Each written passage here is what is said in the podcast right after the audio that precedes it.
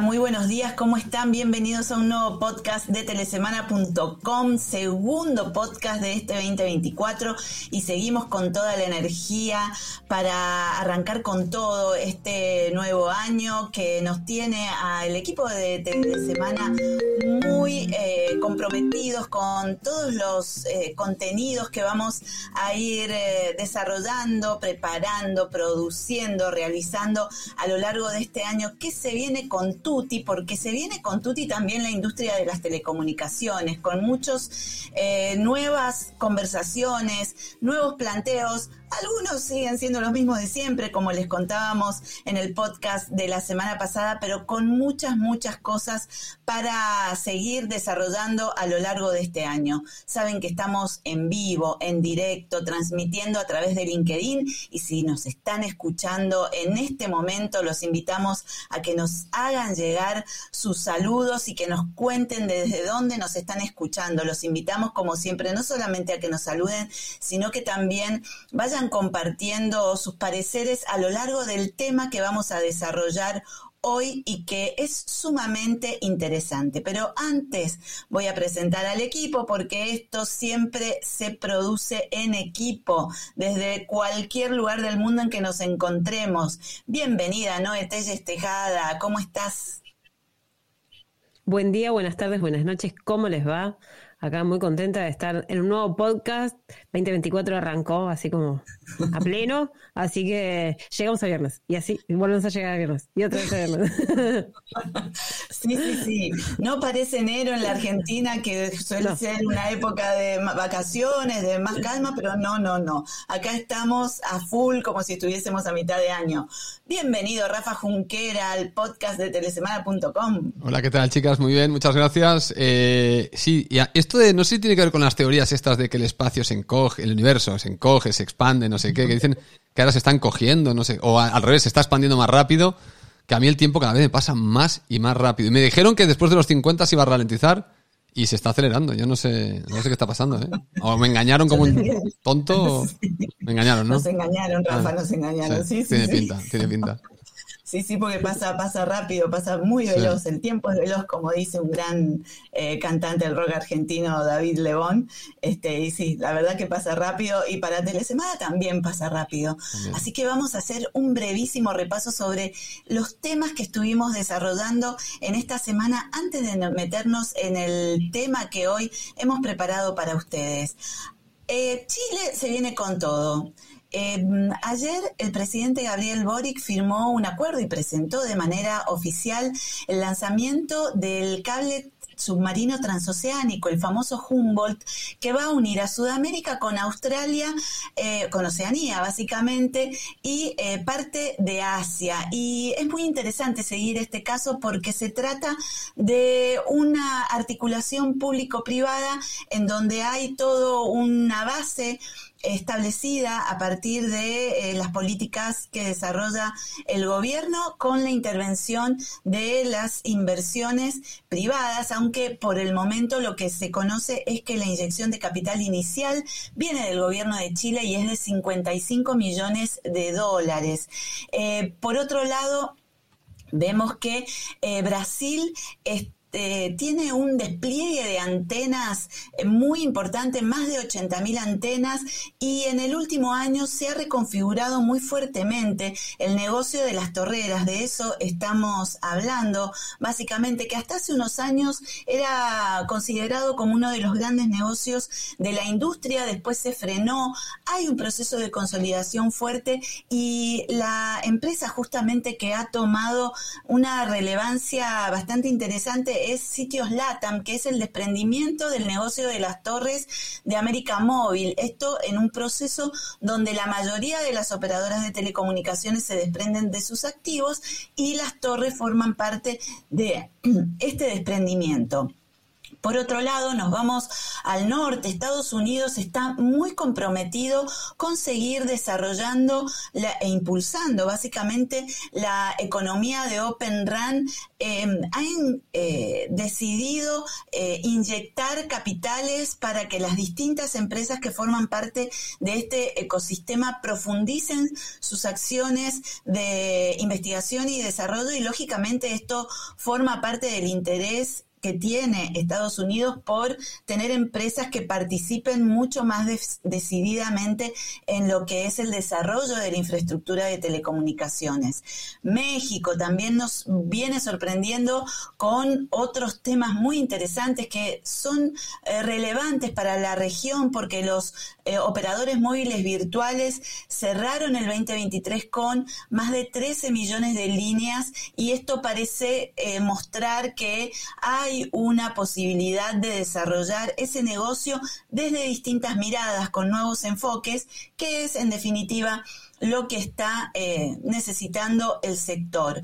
Y por otro lado, otro tema de innovación, British Telecom em, anunció hace unos días que esas cabinas este, telefónicas, eh, los gabinetes, no las cabinas, donde se guardan los cables para eh, los eh, despliegues de, de, telefonía fija tradicional o inclusive para la banda ancha, pueden reconvertirse en estaciones de carga para los vehículos eléctricos. Y si bien esto no es un negocio masivo, es una oportunidad que en el caso de British Telecom decide indagar para ver si puede también desarrollar un negocio adicional junto a lo que tiene que ver con las nuevas, eh, las energías renovables, con cumplir con los objetivos de desarrollo sostenibles que se han planteado especialmente las operadoras en Europa y que van encontrando diversos segmentos en los cuales moverse.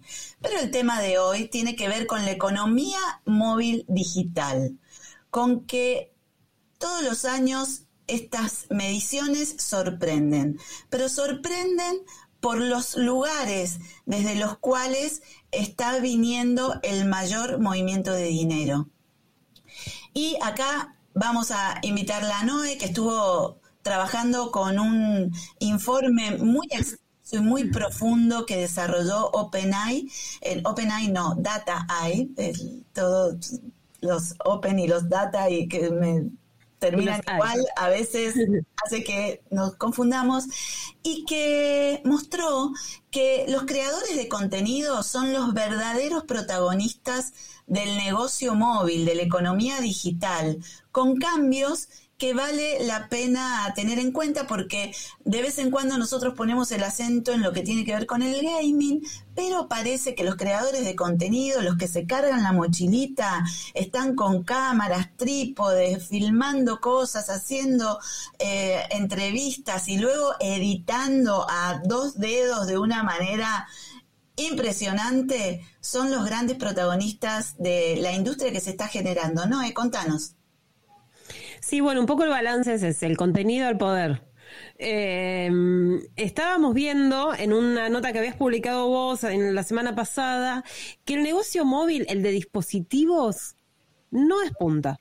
Hay cuestiones como de asequibilidad, de innovación, distintos factores que hacen que la venta de equipos no, no se impulse, digamos, se mantenga ahí, no levante cabeza, no repunte, bueno, Está este otro negocio que es el de las aplicaciones, del consumo, del uso que hace la gente con sus teléfonos inteligentes, que sí está traccionando mucho dinero. Según eh, DataEye, que es esta consultora que reúne a eh, millones, 1.2 millones de, editores de aplicaciones, eh, el sector de la economía móvil en 2023 facturó 533 mil millones de dólares y lo reparte como en dos grandes grupos. El de la publicidad, que es, digamos, el, más tradicional, y el de las aplicaciones. Pero el de las tiendas de aplicaciones viene creciendo y ahí está el dato. Mm. Que el contenido viene creciendo y es muy interesante traer esta nota cuando nosotros hablamos mucho sobre el desafío de la monetización que tienen los operadores, de generar herramientas, soluciones, formas atractivas para que ese, ese hábito, ese consumo se produzca y porque la gente paga por ello.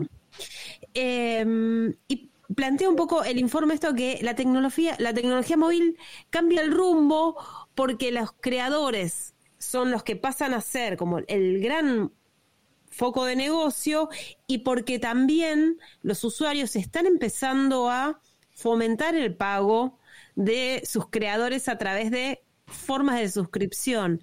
Suscripción es ese modelo que en algún momento pareció vetusto porque todo era gratis y todo era gratis a cambio de publicidad y de datos, vuelve a aparecer también con la fuerza del pasado. A mí me pasa que con la suscripción pienso en, los clippings impresos, en, en publicaciones gráficas impresas, ¿no? Me voy al papel, indudablemente. Y bueno, aparece en esta en, este ecosistema móvil eh, muy presente otra vez la suscripción como una forma de financiar a quien hace el contenido.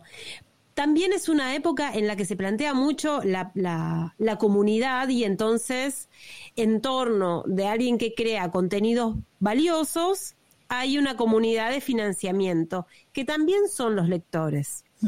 Eh, hay mucho de autogestión también en todas estas propuestas que son pequeños creadores que se van haciendo de un público el desafío que tienen es enorme, pero los logros evidentemente también, porque escalados en volumen de negocio, eh, generaron 171 mil millones de dólares.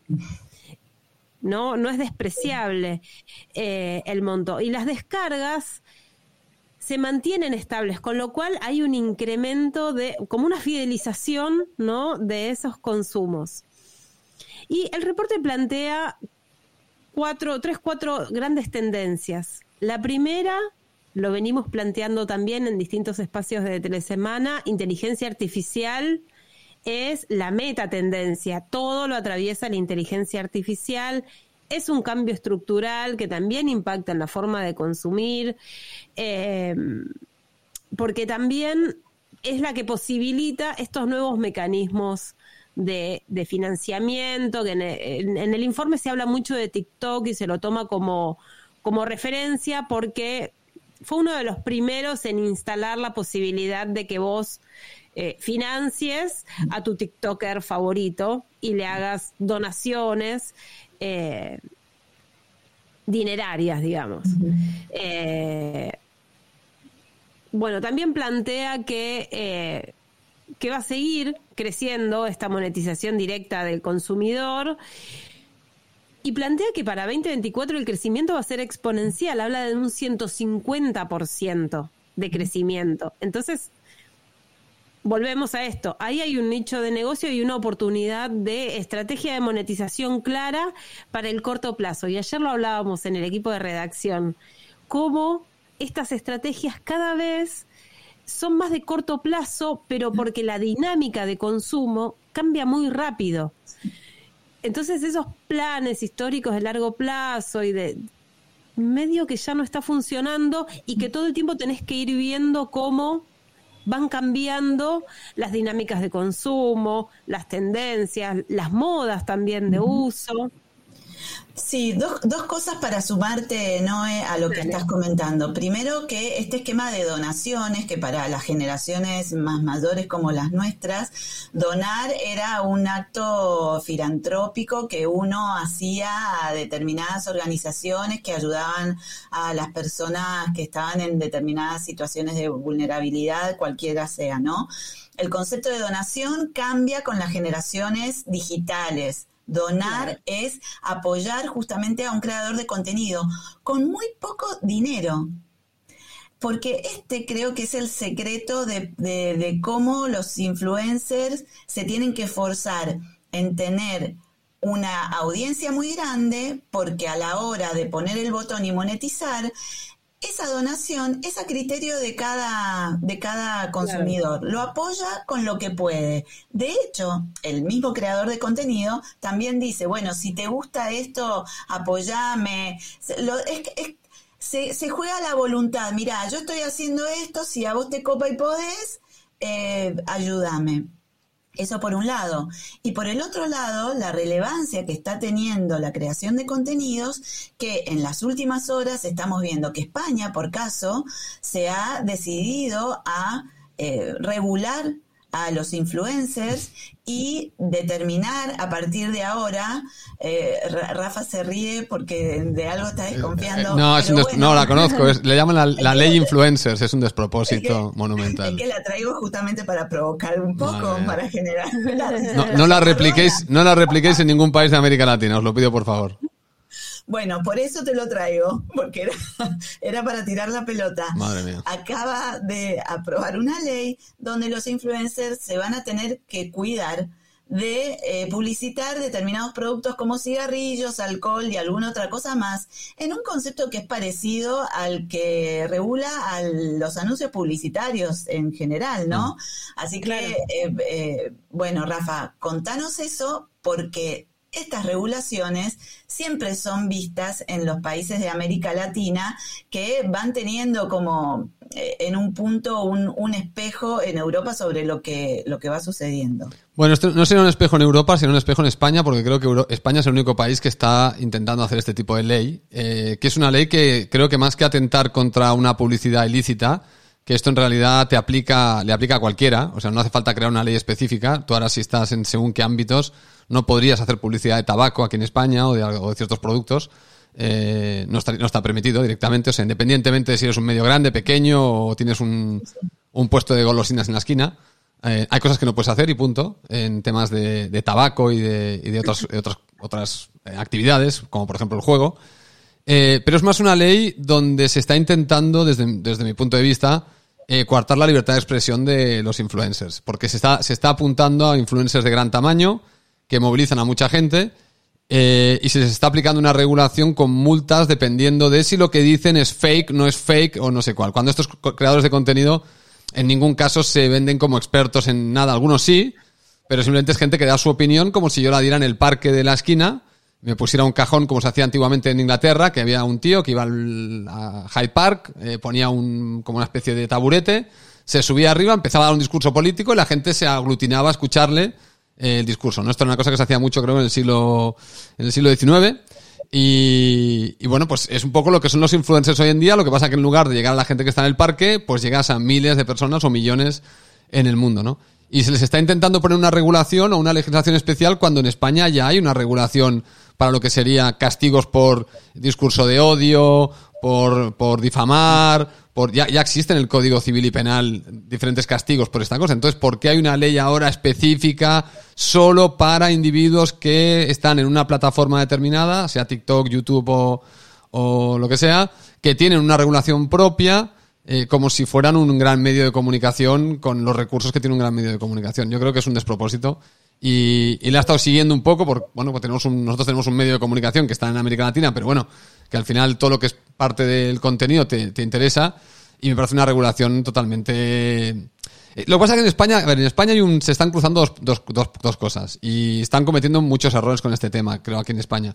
Uno es que tenemos un, principado que se llama el Principado de Andorra, que está muy cerca, está entre la frontera de, de España y, y Francia, en los, en los Pirineos, que tiene una fiscalidad muy laxa. Es decir, tiene, no sé, por ejemplo, si en España el impuesto a gente que gana más de 100.000 euros al año es el 47% de lo que ganas, es lo que da el Estado, en Andorra sería el 10%, independientemente de lo que ganes. Si ganas mucho o poco, es el 10%, da igual. Entonces, ¿qué pasa? Que muchos de los creadores de contenido, muchos de los streamers más famosos, muchos se han mudado a Andorra porque está al lado. Está al lado, solo tienen que estar seis meses en Andorra viviendo y ya tributan como andorranos en lugar de como españoles, ¿no?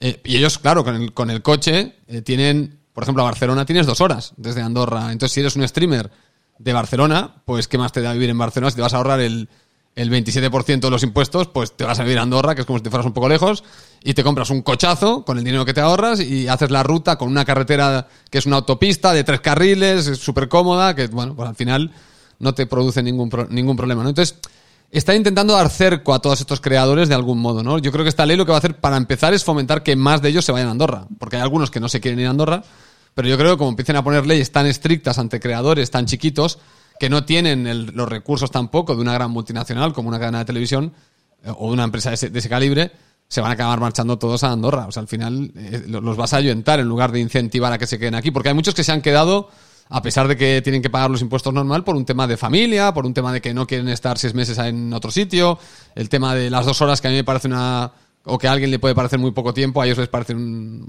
rollo el tener que ir, volver, ir, volver y no sé qué.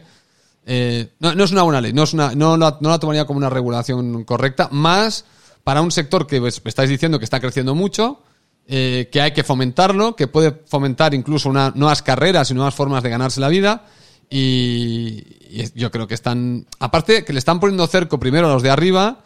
Y a mí me da la sensación que esto va a ir por capas. Empiezan por los de arriba, luego irán un poquito más abajo, un poquito más abajo, un poquito más abajo. Y harán, provocarán lo que ya se está provocando en, en estas redes sociales, que hay contenidos políticos de gente interesante que no se pueden divulgar por estas redes sociales porque las propias redes sociales lo están bloqueando. Entonces la diversidad ya, ya está, en, cierto modo, un poco censurada por las propias plataformas. ¿no? Cuesta encontrar según qué contenidos, se muestran según qué, tienen su propio vallas político estas plataformas, con lo cual, bueno, pues muestran unas cosas o muestran otras, que no está mal, esto es, el dueño de la plataforma es dueño de hacerlo, pero me refiero que ya se cuidan muy bien de, vigilar quién eh, tiene exposición y quién no, dependiendo de, de, qué tipo de mensajes das. Tiene un algoritmo que ya controla mensajes de odio, homofóbicos, no sé qué. O sea, que ya hay una no digo que no haya que regular, digo que eh, lo que se intenta regular ya está regulado por ley en lo civil y en lo penal, y encima estas plataformas ya son bastante estrictas en lo que De hecho, mirar, eh, Twitch hace poco me enteré, eh, por, bueno, por, sobrinos y familiares jóvenes, que Twitch de repente, creo que era Twitch, no sé si era Twitch o Twitter, pero creo que era Twitch, que Twitch ahora permitía los desnudos. duró dos semanas.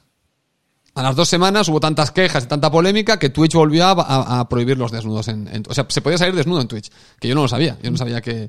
Eh, yo sé que en YouTube no se puede, pero no sabía que en Twitch eh, sí de repente sí se podía, ¿no? Como que querían decir, bueno, oye, libertad total y que la gente haga un poco lo que quiera.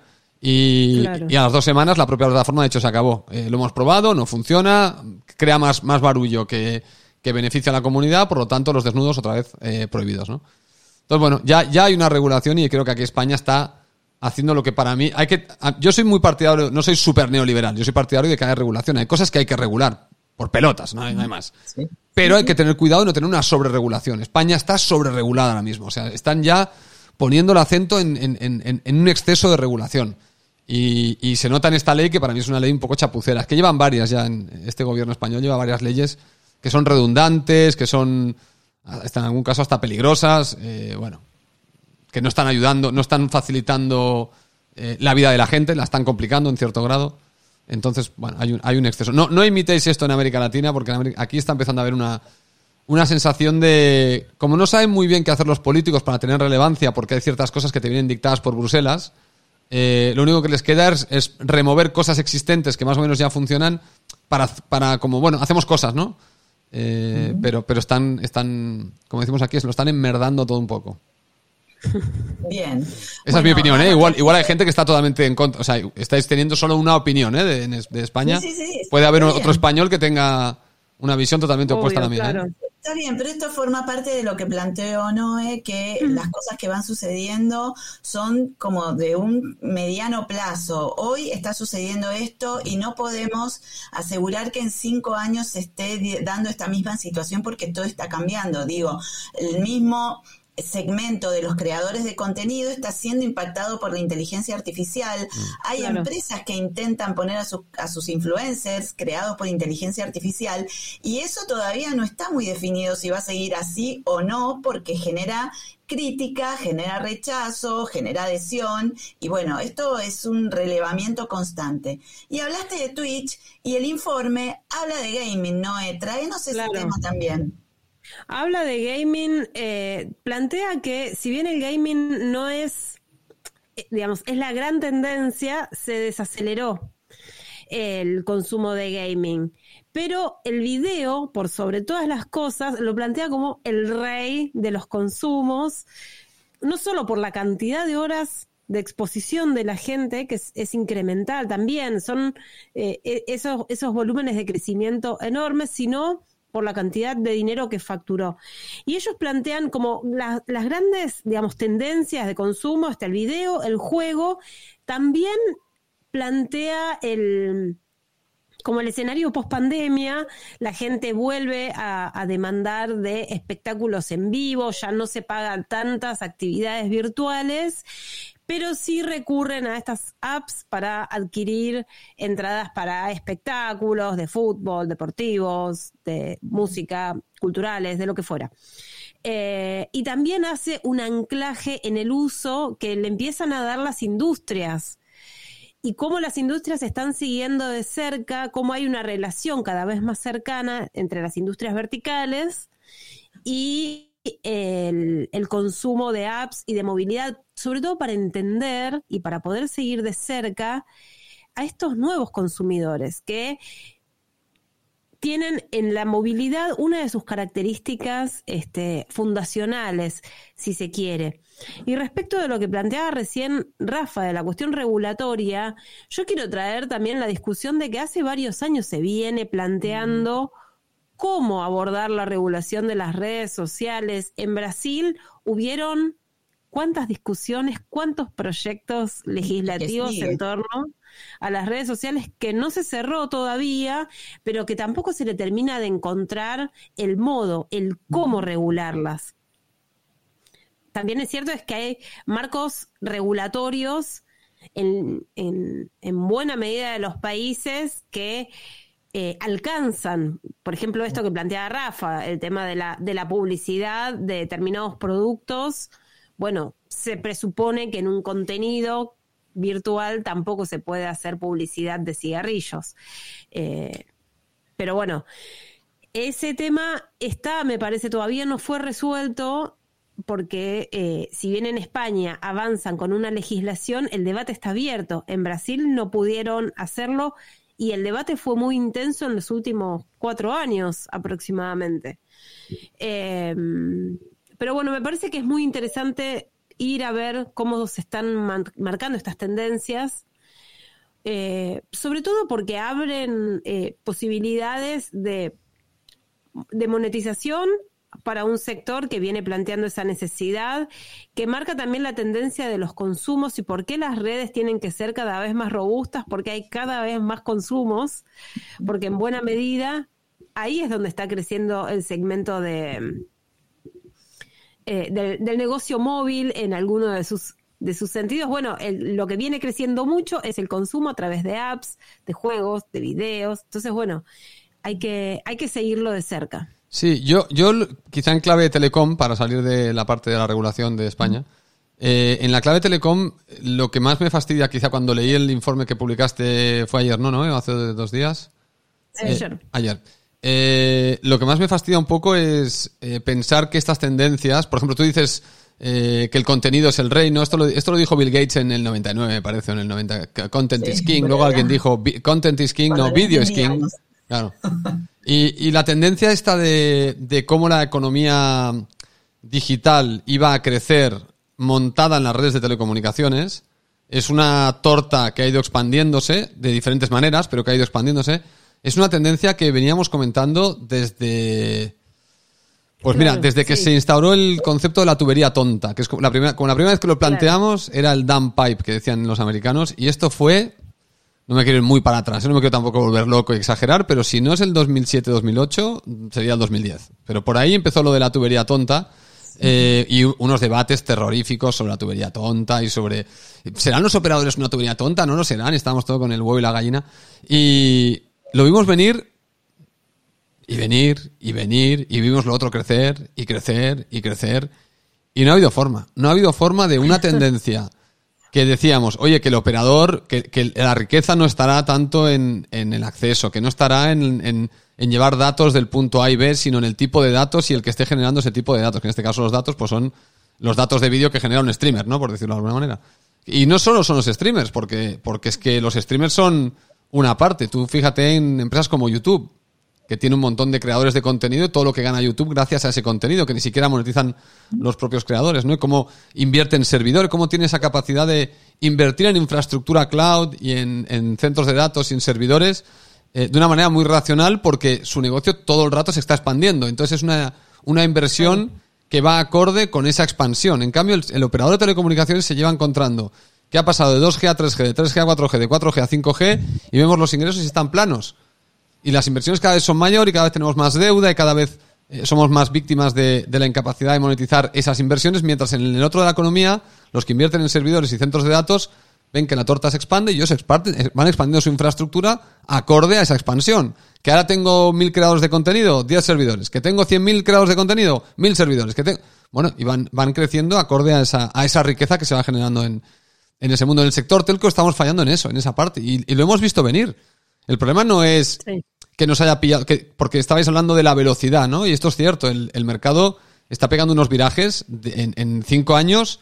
No tenemos ni idea realmente de cuál será el consumo de la gente que ahora tiene cinco años o diez años, tendrá quince. No tenemos ni idea si será el gaming, qué tipo de gaming, cómo serán las donaciones, de dónde. O sea, no tenemos ni idea. Eh, porque evidentemente estamos viendo que de un, de un lapso de cinco años a otro parece como que hay unos cambios tremendos, ¿no? De, de tendencia. Eh, que incluso están afectando, incluso están afectando a cosas como el fútbol. El fútbol está perdiendo tirada, está perdiendo tendencia porque ahora hay mucha competencia de muchos otros contenidos. Aparece la Kings League de este exjugador del Barça, que es una competición de fútbol alternativa, pensada con los streamers, que, es, que yo la, he seguido un poco porque me gusta el fútbol. Y bueno, es, una cosa rarísima porque hay unas cartas y hay unas. tiran unos dados y hacen unas cosas rarísimas, que eso a mí ya me pierde, ya pago, digo, bueno, ya está. Pero a la gente joven le encanta ese tipo de fútbol mezclado con juegos de rol y con, y con donaciones y con los streamers y con...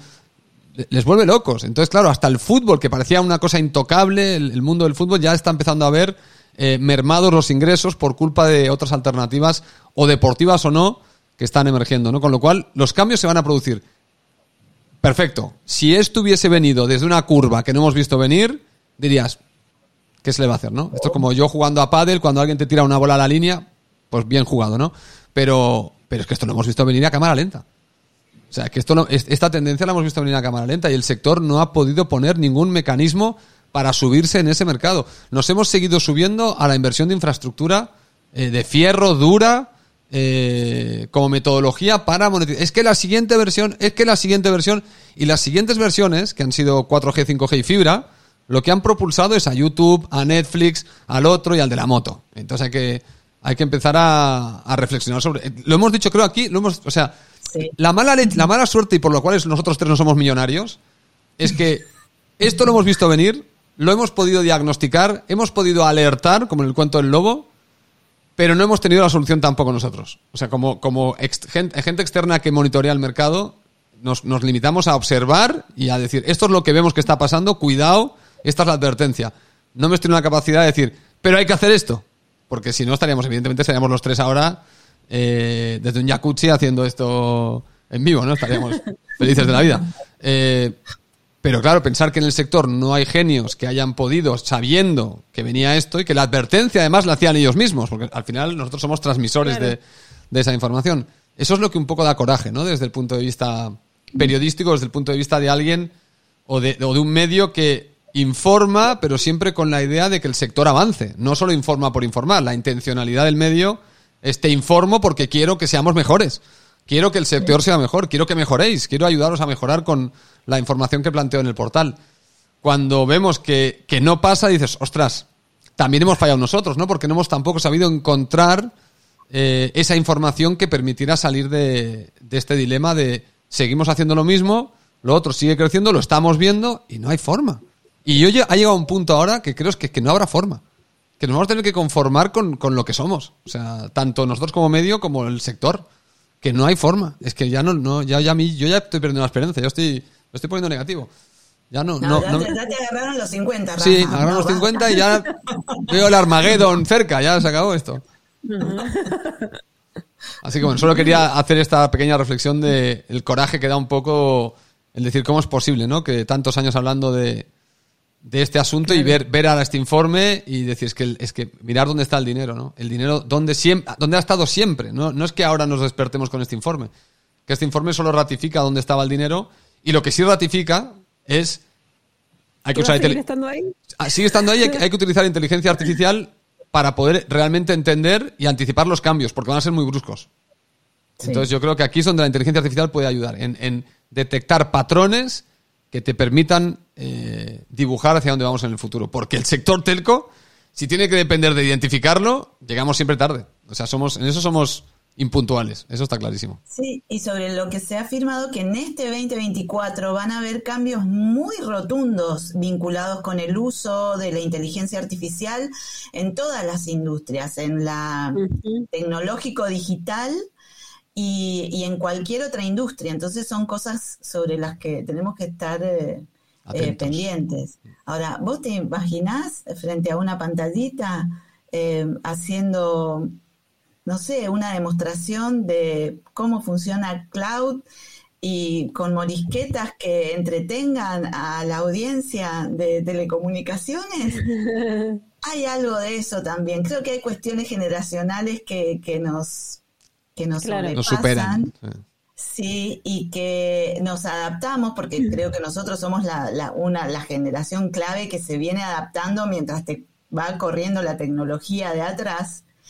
Eh, y, lo hemos hecho bastante bien, pero bueno, los que vienen detrás y que ya eh, nacieron y se desarrollaron con otras eh, herramientas, pueden adaptarse y aprovecharse de eso mucho mejor, me parece. Tenemos un comentario. Sí, y lo estoy leyendo. Sí, Carlos Saúl Pérez que nos saluda y dice en tecnología hemos tenido desde 3G las plataformas de multimedia broadcast multicast service que no se desplegaron en operadoras móviles. En 5G se vuelve a plantear esas plataformas, pero tenemos OTT que solo usan a las operadoras como transporte y queda el MBMS, eh, o, sea, lo que estábamos diciendo recién, multibroadcast multicast service como caja más que no se usa. Sí, pero pienso, sí, es, verdad que hay una serie de tecnologías que pueden ayudar a, sacar ciertos negocios, pero al final hay que, hay que leer el informe. Yo creo que no es tanto la tecnología lo que, sino es el concepto de qué tipo de negocio. Claro.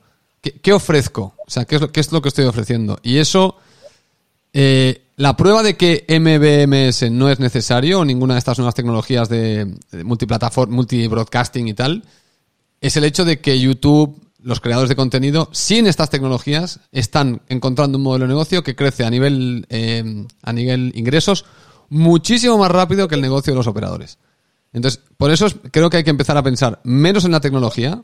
Hay que intentar. Aparte, pienso que ahora ya tenemos un, un nivel tecnológico en muchos sitios, sobre todo en países maduros, que casi casi es sobredimensionado pueden todavía admitir muchos dispositivos, se puede todavía cursar mucho tráfico. Creo que hay una ahora mismo en, Estados Unidos con la fibra y con 5G, tienen capacidad seguramente eh, que siendo eficiente con el software, puede rutearla sin necesidad de poner más capacidad y más inversión. O sea, creo que ahora en un, se puede entrar en un proceso de eh, optimizar lo que hay más que de expandir lo que hay.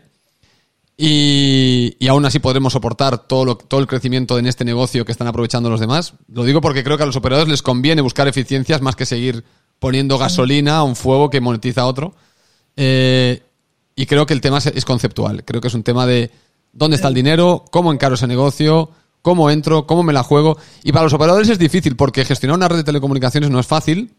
Es difícil y los operadores ya intentaron eh, entrar en el mundo cloud con data centers y crear un poco el negocio de los data centers y al final lo han acabado casi todos vendiendo nuevamente porque se han dado cuenta que gestionar un data center o data centers o el negocio no es fácil, tampoco es un negocio eh, y, tampoco se complementa, no han sabido, los operadores no han sabido complementarlo bien con sus redes como para crear unas sinergias de negocio y al final han, decidido fuera, ¿no? Y al operador esto le ha pasado mucho, que ha intentado eh, comprar negocios y no han, no han sido capaces de generar el doble negocio. Es decir, mi negocio principal las telecomunicaciones y un negocio, por ejemplo, tipo Netflix, ¿no? Esto no, porque o compites en el mundo telco o compites en el mundo de los, de los, de los, de los contenidos.